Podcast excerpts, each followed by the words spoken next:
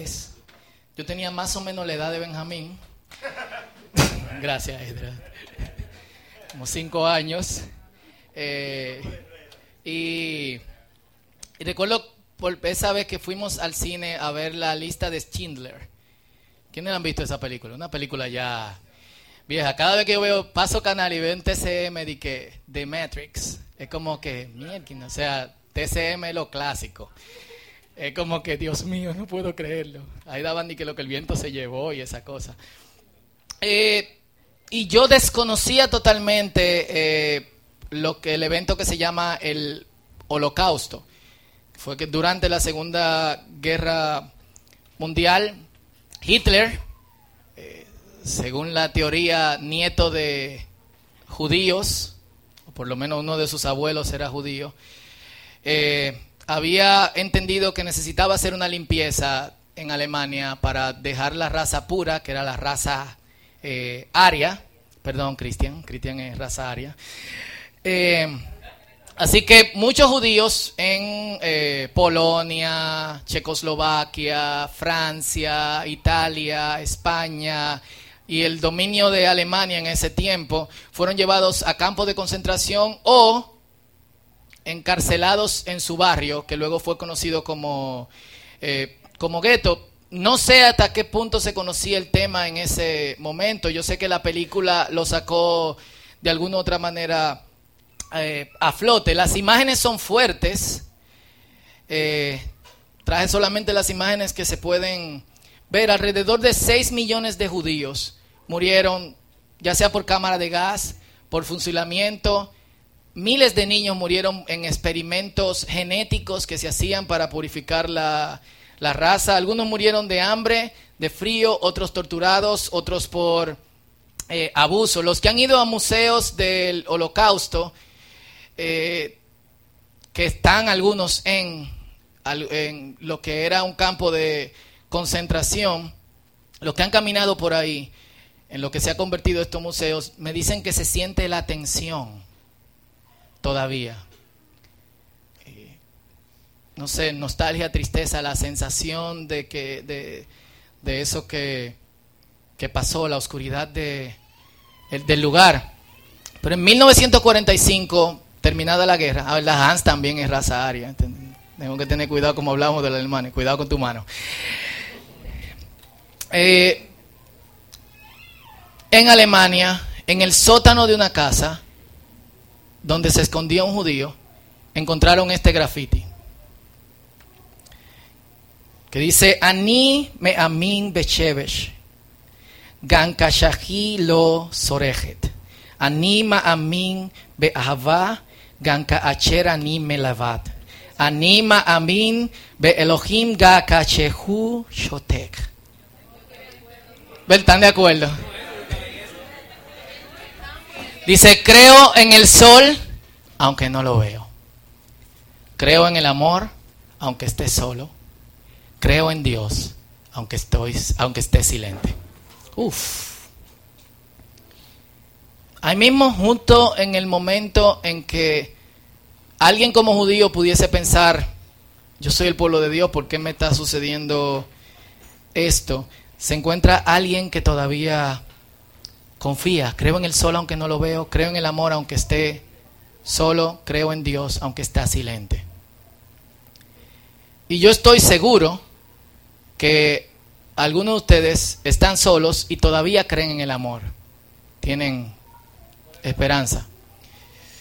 Yo estoy seguro que nos levantamos y hay un día nublado, y hay dos días nublados, y hay tres días nublados, pero nos aseguramos de que va a salir el sol.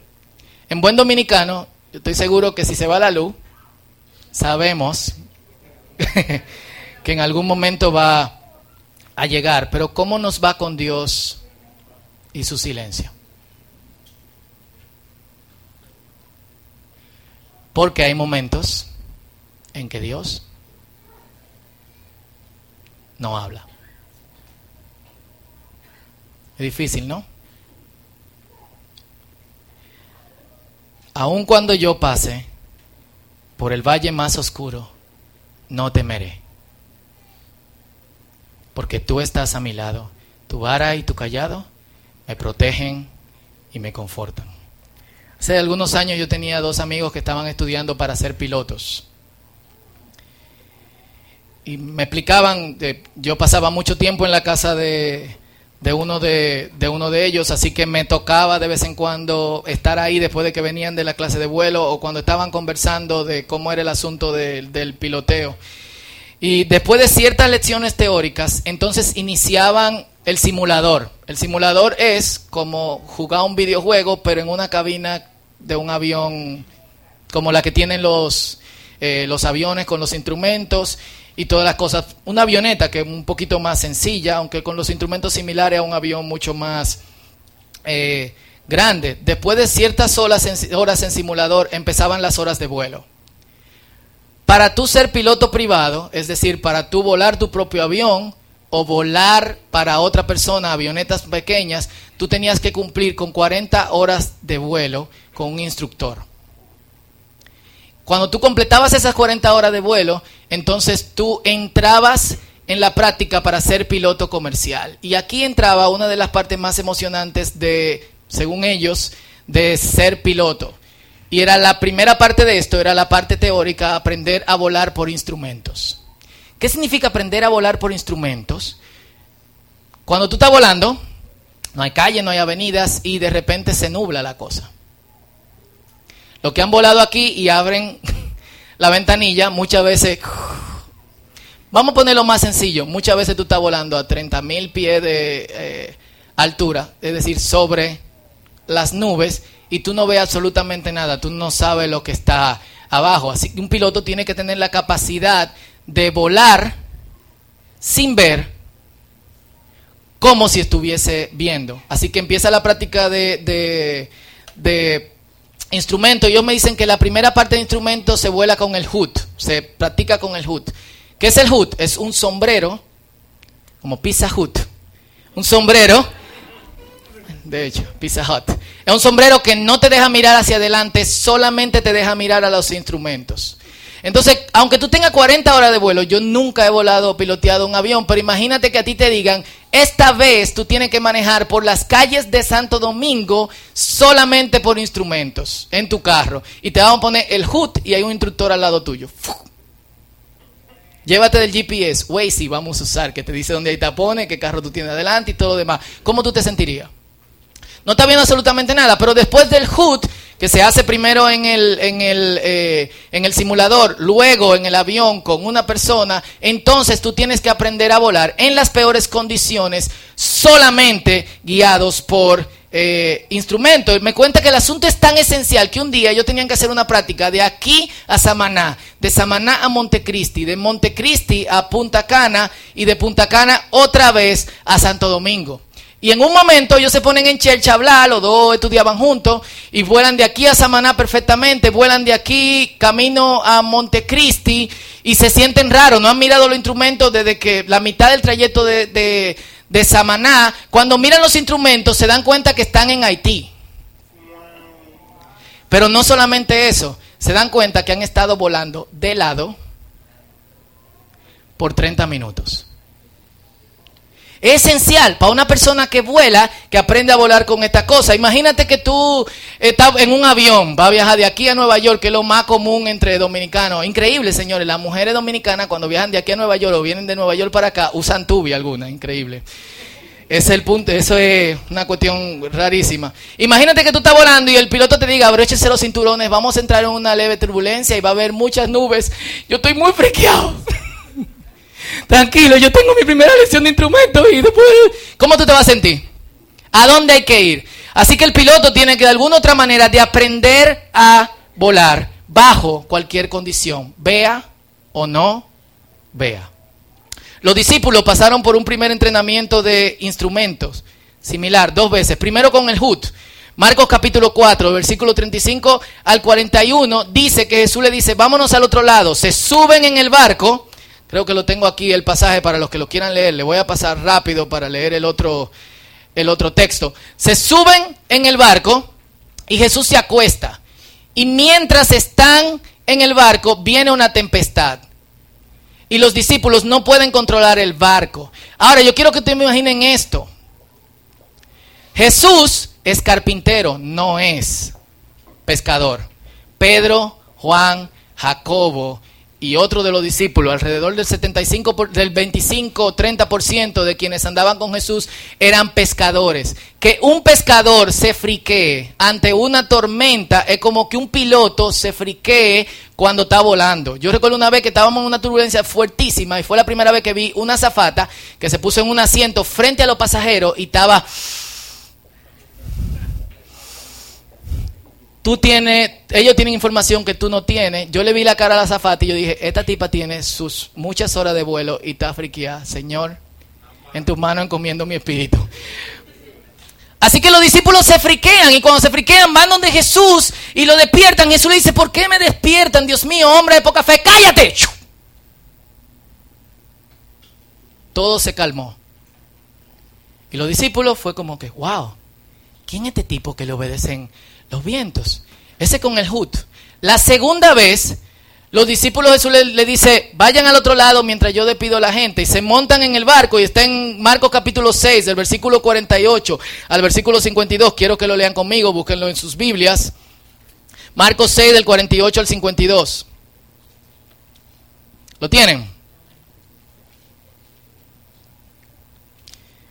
Dice, que Jesús estando en la playa del otro lado, vio que ellos se encontraban en serios problemas, pues remaban con mucha fuerza y luchaban contra el viento y las olas. A eso de las 3 de la madrugada, Jesús se acercó a ellos caminando sobre el agua y su intención era pasarlo de largo. Este estos son los momentos en que yo siento el sentido del humor de Jesucristo. Es como los discípulos, dale Juan, Oye, Pedro, que viene la nube. Y Jesucristo va como que. ¡Ey, allá! Su intención era eso. O sea, él estaba como que. Caminando. Seguro le hizo un Michael Jackson. de que moonwalk en el agua. ¡Ey, Pedro, acecha! Pero cuando los discípulos lo vieron caminar sobre el agua, fue peor. Fue peor, fue como que ¡Wow! ¡Fantasma!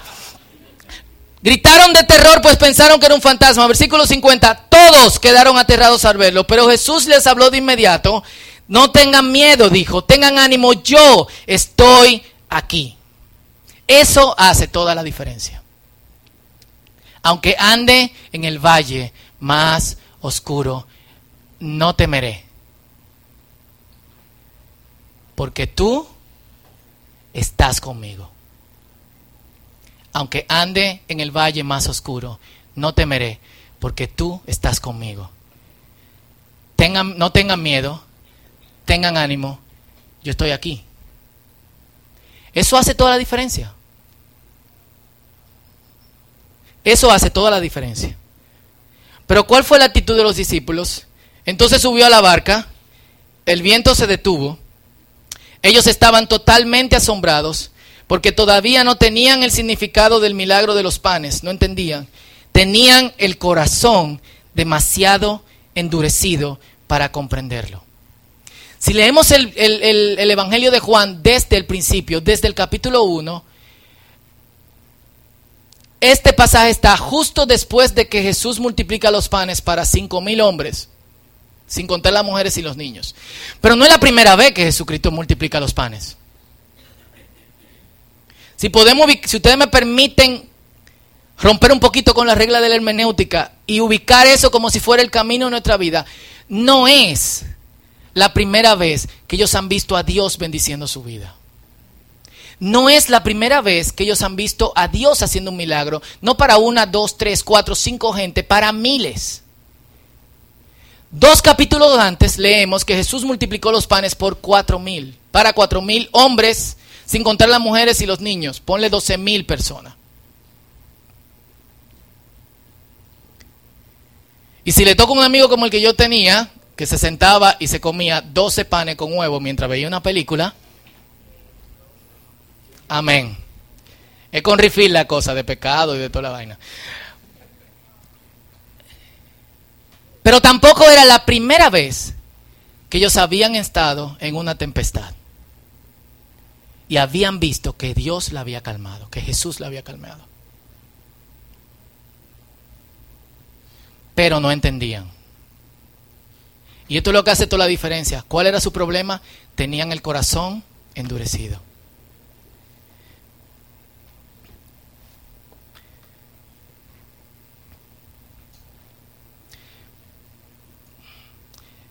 Yo estoy seguro que aquí hay gente que está pasando por momentos muy difíciles.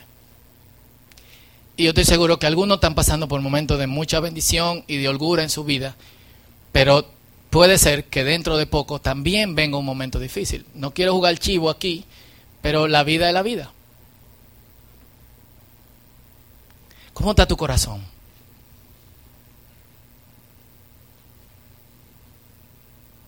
Porque si en el momento de la prueba en el que Dios te dice, yo estoy, Jesús te dice, yo estoy aquí, y Jesús le dijo, yo estoy aquí, antes de calmar la tormenta.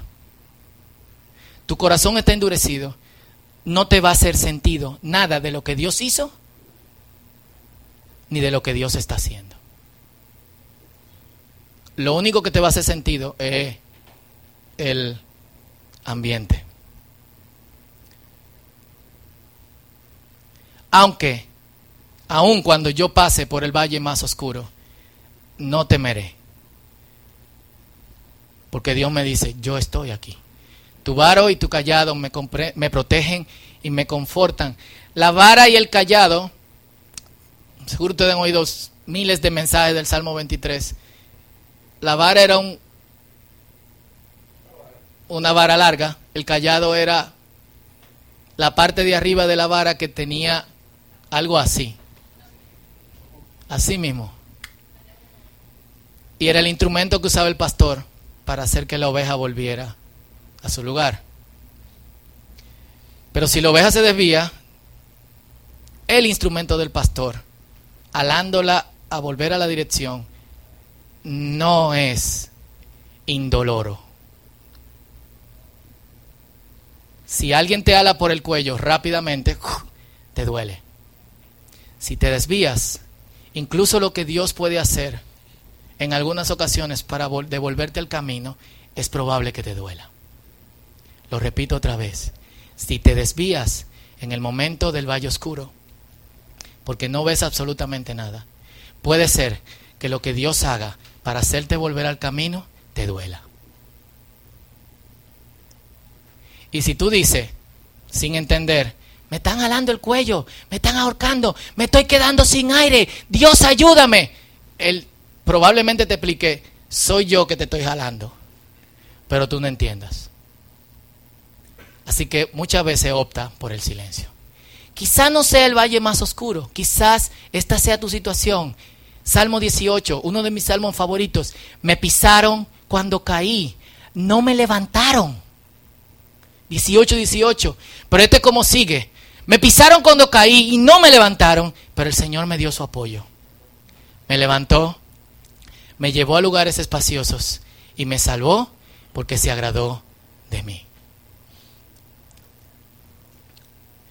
Todo el proceso de vuelo por instrumento requiere un ensayo.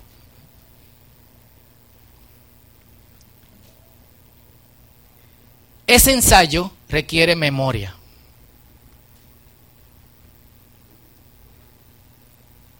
Y esa memoria es útil para cuando volemos otra vez entre las nubes.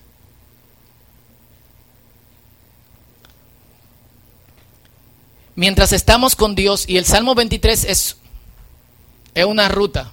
David creció como pastor. Eso era lo que hacía. Y eso se quedó con él de por vida. Probablemente si, él, si David hubiese sido mecánico, lo primero que compone, el Señor es mi mecánico, siempre me reparará o lo que sea. Eh, no está tan descabellada la idea. Pero él ve la ruta por el que él llevaba las ovejas. Dice, por lugares de verdes pastos me lleva a descansar. Coman. Junto a, vamos a tomar agua. Junto a aguas de reposo me pastoreará. Beban. Y luego confortará mi alma. Se deleita en las ovejas. Tú me caes bien, aunque tú tienes una manchita negra. Yo también te quiero a ti. Eh, a ti también, chiquita. Me guiará por sendas de justicia. por amor a su nombre. ¿Cuál es su nombre? Dios amoroso, Dios misericordioso, Dios de gracia. Vamos, oveja, tenemos que irnos. Aunque ande en valle más oscuro, no temeré. ¿Por qué? Porque tú has salido. Te pusieron a comer, te pusieron a tomar. Y Dios te dice, levantémonos, tenemos que tomar ruta. Tú estás caminando con Dios. Al menos que tú te hayas desviado, Dios sigue caminando contigo. Y por eso el salmista dice, no voy a temer. Y si me desvío, la cosa esa que tú tienes que me ahorca, me va a hacer sentir bien. Es Dios jalándome. Me dejo ir. Si te pisaron y no te levantaron, aderezas mesa delante de mí. Preparas una mesa delante de mí en presencia de quienes me angustian. Y me das un masaje con aceite. Eso es Dios. ¿Te imaginas Dios? gracias Señor, necesitaba eso, un dolor de espalda del estrés de la semana. Y mi copa rebosa. Porque el bien y la bondad me seguirán todos los días de mi vida. O sea, yo no tengo que andar atrás de lo que es bueno y de lo que está bien. Si yo estoy caminando con Dios, se me pegan. Y en la casa de Jehová moraré por, largos días.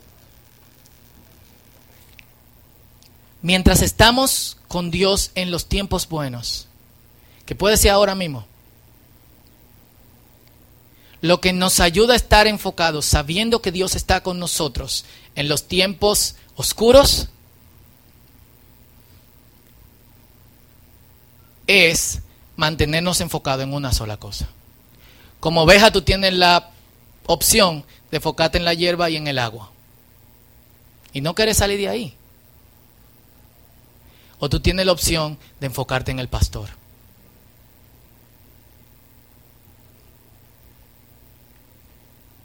Como lo dijeron en The Gathering el año pasado, en vez de enfocarnos en la provisión, el enfoque debe ser en Dios, el proveedor. Cuando tú te enfocas en Dios, el proveedor, tú sabes que en momento de crujía, en momento de olla terrible, en momentos oscuros donde tú no ves absolutamente nada. Y yo no sé ustedes, pero yo he pasado por muchos momentos así en mi vida. Yo he pasado por momentos donde yo no creo que vaya a salir el sol, ni creo que... Yo duré hasta los 29 años sin novia, señores, con que podía casarme. Ya yo estaba dudando, yo estaba dedicándome a monje por el Señor. Pero cuando tú pones la atención en Dios que provee, que te dice constantemente, yo estoy aquí, yo estoy aquí, yo estoy aquí no importa la ruta, tú sabes que el destino es seguro. Y tú sabes que quien te está llevando te garantiza que tú vayas a llegar al final. Cuando tú llegas al valle más oscuro, es muy probable que mucha gente te diga, llora, grita, tú eres como insensible, ¿qué es lo que te pasa? Que tú no muestras ningún tipo de, de Dios está conmigo. Pero viene, eso tú no lo aprendes, en, a un piloto no lo suben a un avión y le dicen, pilotea y averigua para qué sirve cada cosa, porque está poniendo en peligro su vida. Eso viene de los tiempos en que nosotros estamos con Dios, aprendiendo cómo pilotear en lugares oscuros. Viene de los tiempos en que Jesús calma la tempestad y luego nos deja solo en el bote a ver qué nosotros estamos haciendo. Y luego viene caminando y hace como que va a pasar para ver si nosotros identificamos que Él está con nosotros o nosotros nos vamos a friquear pensando que otra cosa que nos está pasando. La clave está en nosotros aprender la lección. La clave está en nosotros llenarnos de Dios en estos tiempos, si es el tiempo bueno que tú estás pasando y confiar en que el Señor de alguna otra manera está ahí. Pero también la clave está en cuando estamos volando por espacios muy oscuros, recordar las promesas de Dios, la presencia de Dios, el cuidado de Dios, el amparo de Dios. Que aunque te pisen, Él te va a levantar. Que aunque se burlen de ti, Él te va a afirmar. Que aunque tú no veas, Él está viendo por ti. Yo creo que la decisión de hoy, quiero que inclinemos todos nuestros rostros y cerremos nuestros ojos si quieren.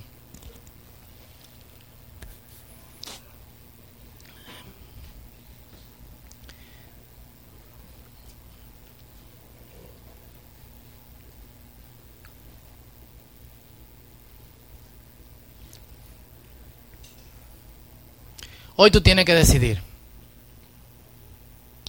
Si tú ten buena o tú tengas un momento aceptable, hoy tú tienes que decir, yo voy a aprender a ver a Dios ante todas circunstancias. No tenga miedo. Mucha gente no hace esa oración. ¿Tú sabes por qué mucha gente no hace oración? Porque no quiere que vengan las circunstancias donde tú tengas que probar eso. Tranquilo, Dios está contigo. No le den mente a eso. No es llamar a las pruebas, es preparar nuestro corazón para el momento apropiado. Hoy, tú no puedes salir de aquí sin tú decir, yo tengo que aprender que Dios está conmigo en todo tiempo. Yo tengo que aprender que aunque Dios no esté hablando, Dios está ahí. Yo tengo que aprender que cuando yo no vea a Dios, Él no se ha ido a ninguna parte, una de las doctrinas bases del cristianismo es Dios es omnipresente. Dios está en todo lugar de la misma forma todo el tiempo.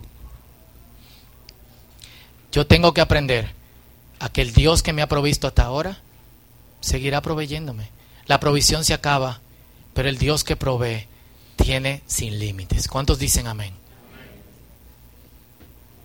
La provisión se acaba, pero el Dios que provee, provee sin límites. ¿Cuántos dicen amén a eso? Si estás pasando por un tiempo oscuro, no es fácil. Y no es chulo volar sin ver. No es chulo estar en medio de la tempestad.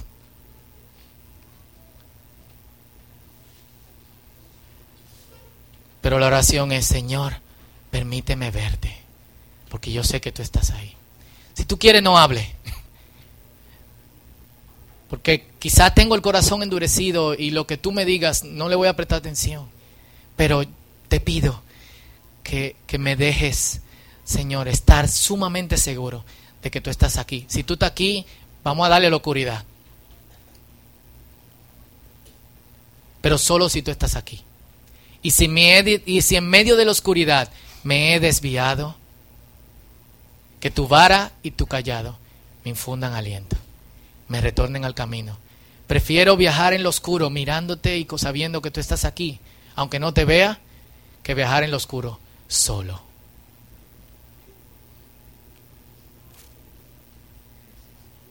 Así que antes de orar juntos, estas dos oraciones, ¿está pasando por un buen tiempo o por un tiempo más o menos? Dile al Señor, le voy a pedir a los muchachos de adoración que vengan preparándose y vayan subiendo.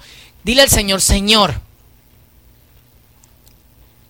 Ayúdame a aprender. Yo tengo hoy que tomar la decisión de que, de que yo te voy a, yo voy a saber que tú estás ahí en todo tiempo en mi vida.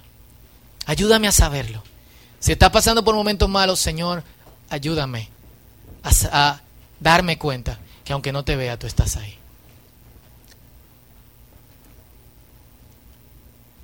No dejes de hacer esta oración, esto es muy importante. Este es tu tiempo con Dios. Y luego oramos juntos.